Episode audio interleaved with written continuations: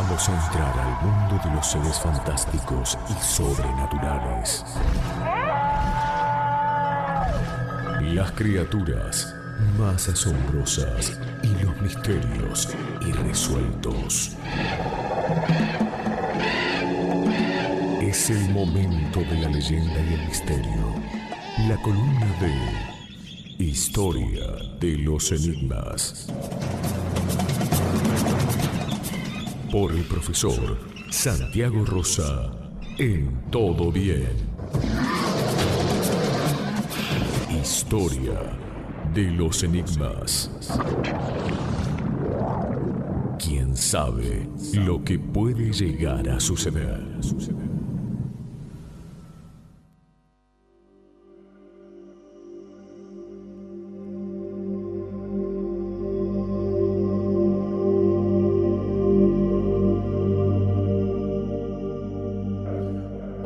Santiago, buen día, ¿cómo estás?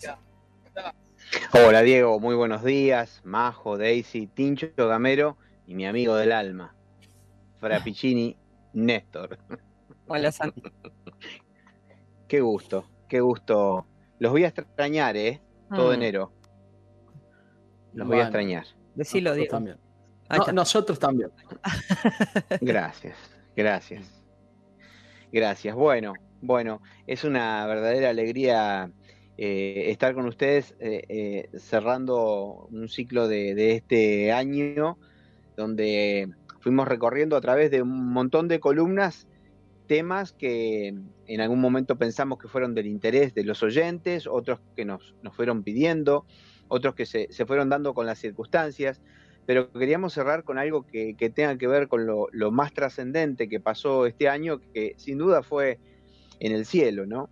Eh, ya hicimos una columna sobre la- las consecuencias de- del eclipse en la región, ya mi, mi coequiper o mi alter ego, Tiago Cocosa, también se, se refirió a, a- los temas notabilísimos del cielo, pero fíjense que eh, la fascinación del hombre por el cielo fue es ancestral, es muy antigua. Eh, tanto es así que eh, el anhelo del hombre era poder navegar en los cielos, y por eso el hombre soñó con volar, construyó máquinas para acercarse al cielo. Pero ninguna máquina le permite eh, llegar a los confines de ese cielo que en algún momento se, se volvió infinito. Mirar el cielo, sobre todo ahora que el clima lo permite, en las noches en que podemos estar tranquilos, en una reposera, sobre todo si estamos rodeados de, rodeados de niños, que son los que tienen las respuestas de una mente fresca e inquisitiva, que, a ver, la- las preguntas que nos hacen los niños muchas veces nos llevan a respuestas trascendentales. Eh, y no hay nada más lindo, yo se los recomiendo siempre, que durante la noche, con la ayuda de una linterna o a lo mejor con la luz del celular, si es posible evitar el celular, mejor para no distraerse, pero con una linterna, como se hacía la antigua, hay algunos libros que se llaman eh, libros de astronomía y que contienen el mapa celeste. ¿Qué es el mapa celeste? El mapa celeste es un- una especie de cartografía del cielo o, o un bosquejo de todas las estrellas que podemos ver. Y van a ver que en cada eh, libro de astronomía eh, hay dos mapas celestes, uno que corresponde al hemisferio sur y otro que corresponde al hemisferio norte. O sea, nosotros por vivir en el hemisferio sur no vemos las eh, mismas estrellas que aquellos que están más allá de la línea del Ecuador, eh, más al norte. No hablamos de arriba y abajo porque arriba y abajo en el cosmos no existen. Entonces, eh, junto a los niños podemos ver las estrellas y podemos entender que esas estrellas, así como en un día de nublado adivinamos formas en las nubes, podemos ver las estrellas y adivinar formas, y los antiguos también lo hicieron, y se inspiraron en estas formas y fueron agrupando, las formas de las estrellas son mucho más estables, y hasta por ahí nomás, y ahora lo vamos a aclarar, y las agruparon en constelaciones, y a cada una de las constelaciones le atribuyeron una figura parecida a, la de su mundo habitual, y en el caso de los griegos, por ejemplo, eh, cada una de las constelaciones tiene forma de eh, héroes de la mitología, tiene forma de animales mitológicos o seres legendarios, y no fueron el único pueblo que le atribuyó, digamos, una estructura a lo que puede verse en el cielo nocturno. el cielo nocturno nos permite ver las estrellas que no se van. En realidad, la luz del sol nos impide verlas pero si ustedes le preguntan a cualquier persona, y esto es un hecho misterioso, eh, dicen que una persona desde, desde un pozo lo suficientemente profundo, eh, hasta donde no llegue la luz del sol, también puede percibir un cielo estrellado. Así que la columna de hoy eh, tiene que ver con esto, con la fascinación ancestral de los pueblos con las estrellas. Y queríamos hablar de los arquitectos de las estrellas. ¿Quiénes son los arquitectos de las estrellas? Son aquellos pueblos de la antigüedad que em, no solamente se limitaban a observar el cielo y a fascinarse con la forma de las estrellas, sino que eh, sabían que había una conexión entre la estructura interna de las personas, los ciclos de la vida y de la muerte, y las estrellas que cada noche contemplaban.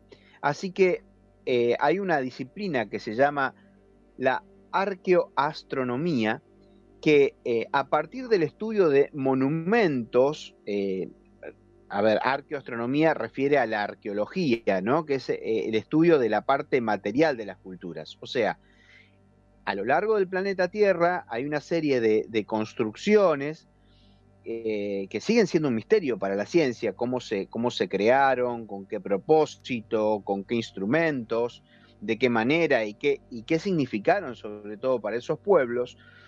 Em, y cuando comienzan a estudiar estos monumentos, que los voy a mencionar, las más famosas son las pirámides egipcias, pero también los aztecas y los mayas tenían estos monumentos.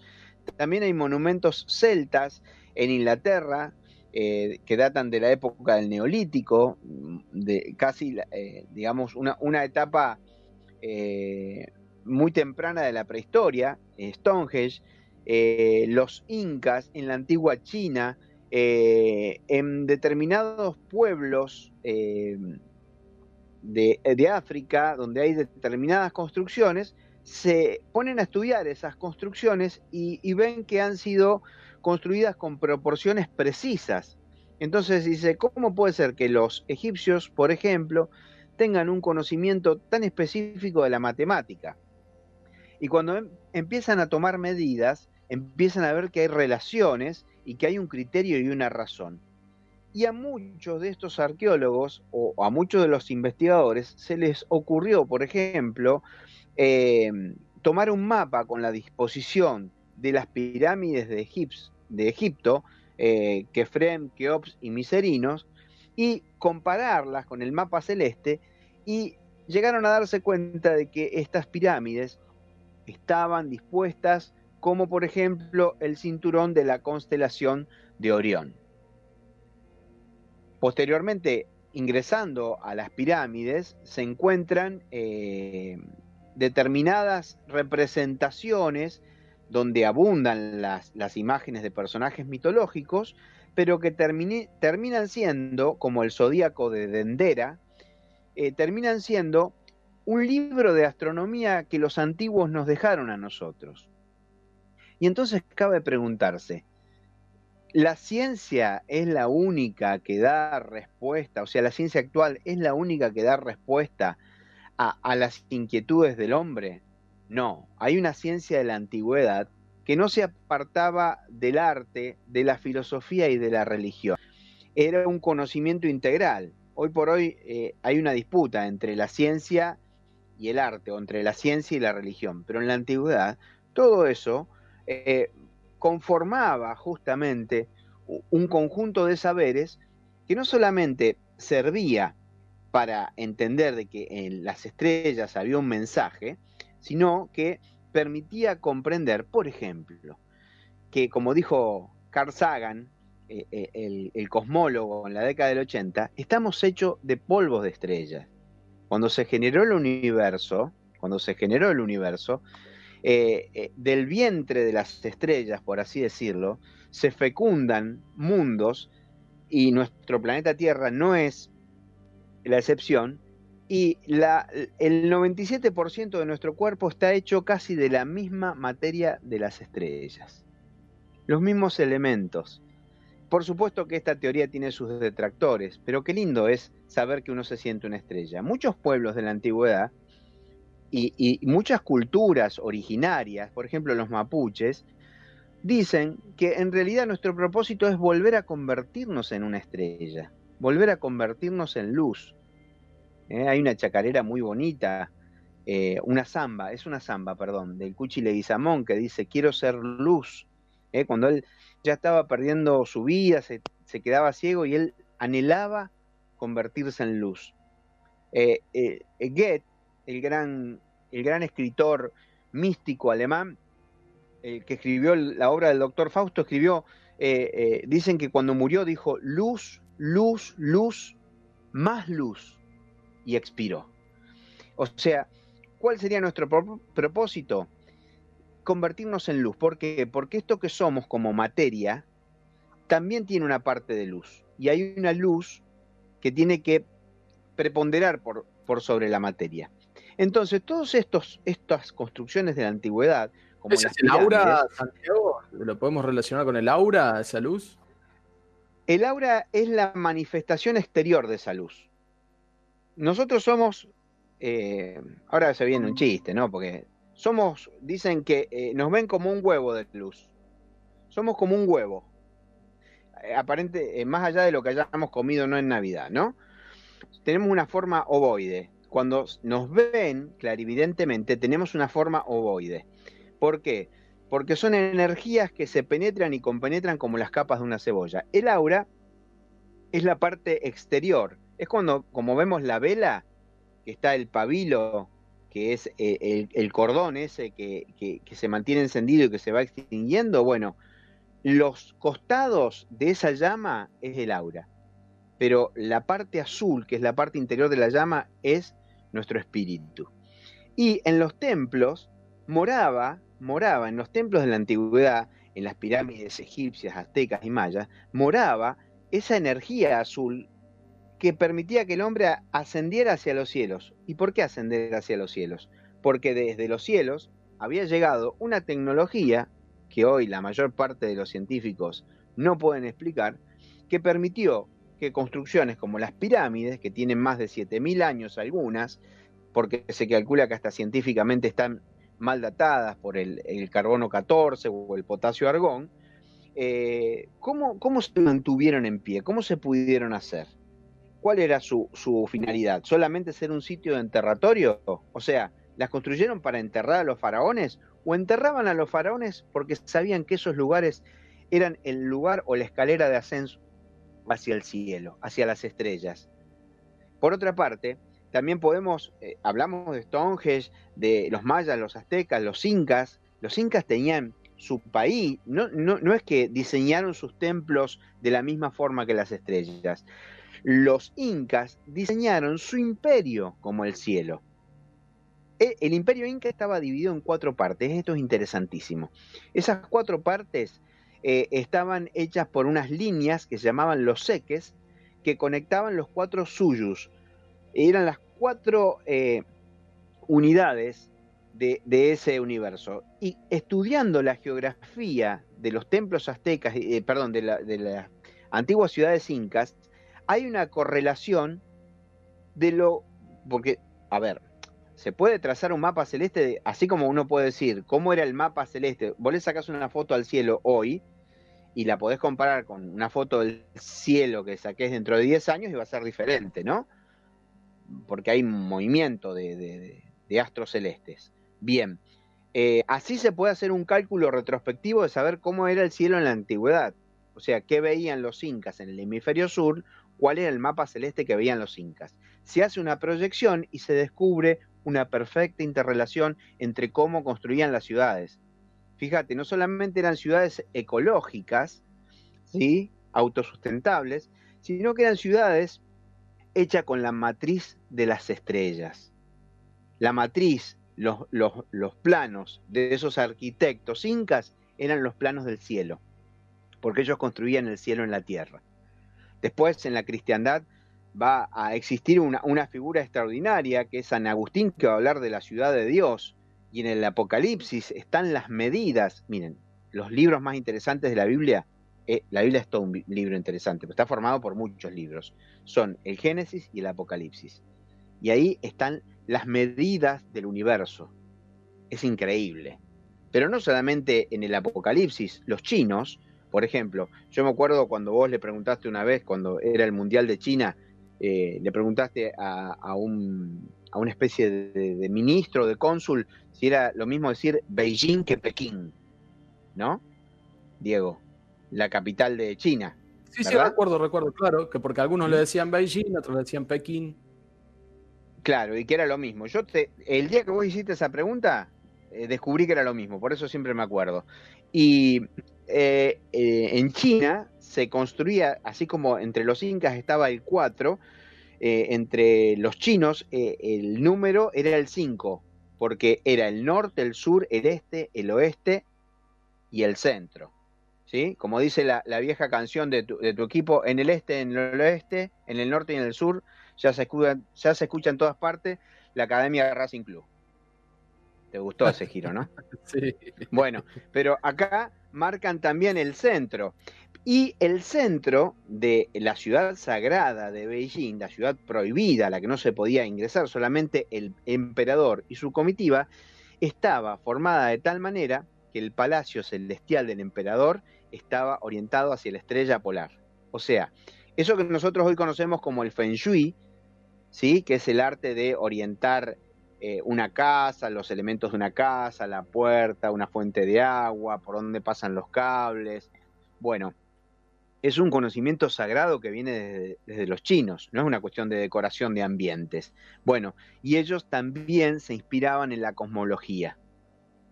Es muy interesante porque la estrella polar era la que se situaba sobre el emperador. Entonces el emperador gobernaba el imperio desde la estrella polar. Así como esa esas estrellas eh, eh, centrales alrededor de las cuales gira todo el universo, así se creía el emperador. Bueno, estudiar las estrellas y hablar de las estrellas es algo maravilloso, porque eh, nosotros, por ejemplo, creemos que las estrellas tienen cinco puntas, de hecho se la clavamos en la punta del arbolito, ¿no?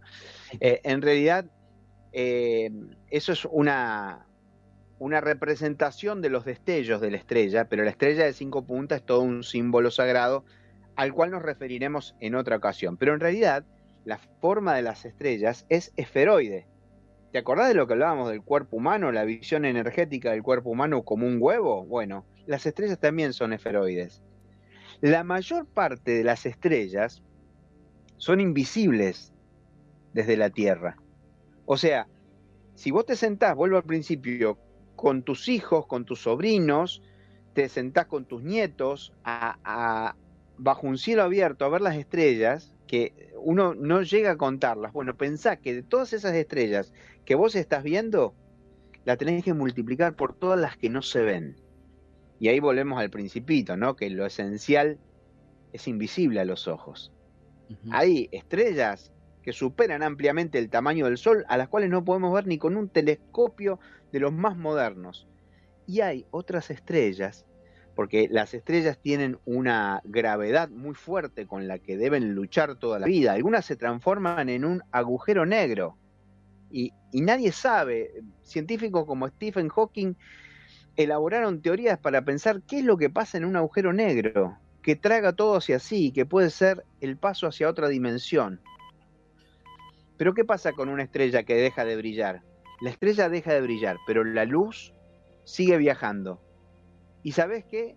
Va a ser hermoso que nos podamos inspirar porque muchas de las luces de las estrellas que nosotros vemos, las estrellas ya no están más, ya se apagaron.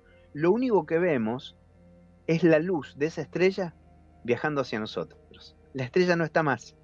Pero en el tiempo, esa luz existe. Fíjate qué linda metáfora del alma. Fíjate si no podemos pensar que aquellos a quienes queremos se convierten en estrella y su luz nos sigue acompañando, que basta elevar los ojos a la noche y ver que esa luz está. Y viaja hacia nosotros, eternamente, porque nuestra vida, comparada con la vida de una estrella, es extraordinariamente pequeña, ínfima. Y los antiguos poblaron el planeta Tierra de edificios que nos ayudaran a comprender este misterio. ¿Para qué? Para saber de que nuestro paso era efímero, de que hay un montón de misterios que podemos encontrar, pero no ciertamente fuera de nosotros, sino adentro. Porque cuando los, eh, físicos, porque acá se une la, la astrofísica, la física, la matemática, la astronomía, estamos hablando de ciencia, cuando los físicos quisieron hacer el modelo atómico, lo que pasaba en el átomo, en lo más pequeño del universo, en lo más pequeño del universo, se dieron cuenta de que obedecía casi a las mismas leyes o tenía las mismas estructuras que el enorme universo al cual querían llegar con sus telescopios, con sus naves. Y en realidad lo infinitamente grande y lo infinitamente pequeño en un punto se encuentran. Y ese punto de encuentro es el hombre. Por eso queríamos eh, cerrar este ciclo hablándoles de las estrellas. Yo tenía anotado un montón de ejemplos para contarles, hablarles de, decirles que investiguen sobre Stonehenge eh, en Inglaterra, ese círculo de piedras megalítico, que eh, busquen y averigüen sobre los templos incas, los mayas, los aztecas. En Uxmal, por ejemplo, hay un templo que se llama el Castillo, pero eso porque los españoles le pusieron así. Pero es el templo de la serpiente, que en una época del año tiene 365 escalones. Ellos conocían el ciclo, del, el ciclo solar, ¿sí? que en algún momento fue cambiado. También los ciclos lunares, también los conocían. Pero hay una época del año que se ve una, un haz de luz que como una serpiente desciende escalón tras escalón. Eso lo construyó el pueblo maya, que desapareció misteriosamente, que permaneció en algunas crónicas, que hay algunos vestigios de algunos pueblos originarios que dicen ser descendientes del pueblo maya, que eran tan avanzados en la matemática que, por ejemplo, inventaron el cero. Y vos decís, ¿qué? Ah, inventaron el cero, inventaron la nada. No, porque el cero se, se inventa para no hacer 10 palitos, para no hacer 100 palitos. Vos pones un 1 y pones dos ceros y tenés el 100. Y pones un 1 y pones el 0 y tenés el 10. El 10 es el número de Dios. No estoy haciendo ninguna comparación con Maradona, pero. No, no, bueno, pero fue lo primero, lo primero ¿eh? que se nos vino a la mente. Bueno, el 10 es un número sagrado. ¿Saben por qué? Porque es el hombre y la mujer. Y además. El 10. Eh, además, en la palabra, en la palabra Dios podemos dibujar el 10. Exactamente, exactamente. Exactamente. A ver, eh, eso es cábala lo que acabas de decir, ¿eh? Porque uno dice la palabra Dios viene de Zeus, ¿eh? y de ahí viene la palabra entusiasmo. Dicen que entusiasmo significa eh, en, en, ti está Zeus, en ti está Dios. El entusiasmo, que es el que no, no, cuando el hombre ya no tiene más nada, dice que en el fondo está la esperanza, decían los griegos. Este año tan horrible, donde se abrió esta caja de Pandora de la que salieron todos los males, ¿saben lo que hay en el fondo? de esa caja, decían los griegos, la esperanza. Y, ahí, salió Diego, ahí, salió, ahí, salió, Diego, Torres con un nuevo disco. Eh, pintarse la cara color de esperanza. El tema es cuál es ese color. Dicen que la esperanza tiene todos los colores del arco cromático. Bueno, espero que les haya gustado eh, la columna. Muy, pero muy no quería llenarlos de datos. ¿Mm? Muy interesante, muy interesante. Eh, pero acá, acá para, para Santiago, dice, em, estoy leyendo un mensaje que manda Ariel, pero la palabra Dios es del sánscrito antiguo idioma hindú que significa todo. Perdón, ¿cómo? Ah, que la palabra Dios es del sánscrito antiguo idioma hindú que significa todo, dice Ariel. Bueno, en realidad los filólogos tienen distintas, distintas versiones, eh, pero Dios viene de, Zeus, de Deus, ¿sí? Todas nuestras lenguas vienen, la mayor parte del sánscrito, es verdad, eh, es como un árbol de lenguas, pero no hay teorías porque en el momento que se crearon esas palabras no había escritura. Entonces, para los filólogos es muy difícil, se llama filología comparada estudiar las ramas lingüísticas para saber de dónde producen. Hay estimaciones, ¿sí? Nadie podría aseverar. De todos modos, lo que dice el oyente es muy interesante, porque Dios es todo.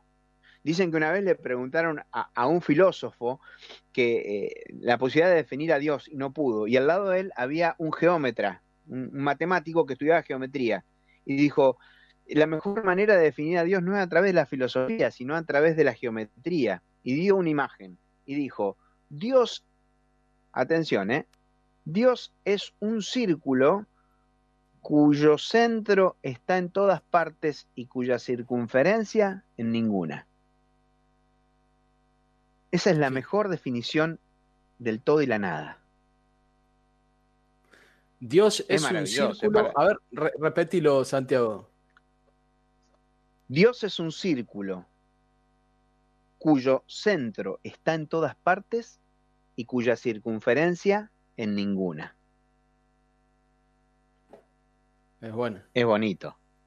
Es una, es una, linda. Esto es, eh, lo llaman koan los orientales. Es para ponerse a pensar, porque uno crece no solamente intelectualmente, sino que va acompañado de un sentir y, y, se siente integrado inmediatamente con esa figura, con, con Dios. Eso los budistas lo llaman la iluminación. Bueno, eh, que Dios te ilumine en este enero que viene, que no te, vamos a tener, eh, pero volvemos, eh, volvemos en febrero con, el programa de los sábados, así que bueno, seguramente nuestra audiencia te va a extrañar, porque ya están mandando mensajes, excelente como siempre, profesor Santiago. Mi niña, mi niña interior agradecida, feliz Navidad a todo el equipo, excelente trabajo. Muchas gracias, feliz Navidad. Muchas gracias. Qué bonito. Bueno, sí, y vamos a extrañar también a, los oyentes eh, con, con sus mensajes, pero vamos a volver con fuerzas renovadas. LU5 Podcast. Todo bien.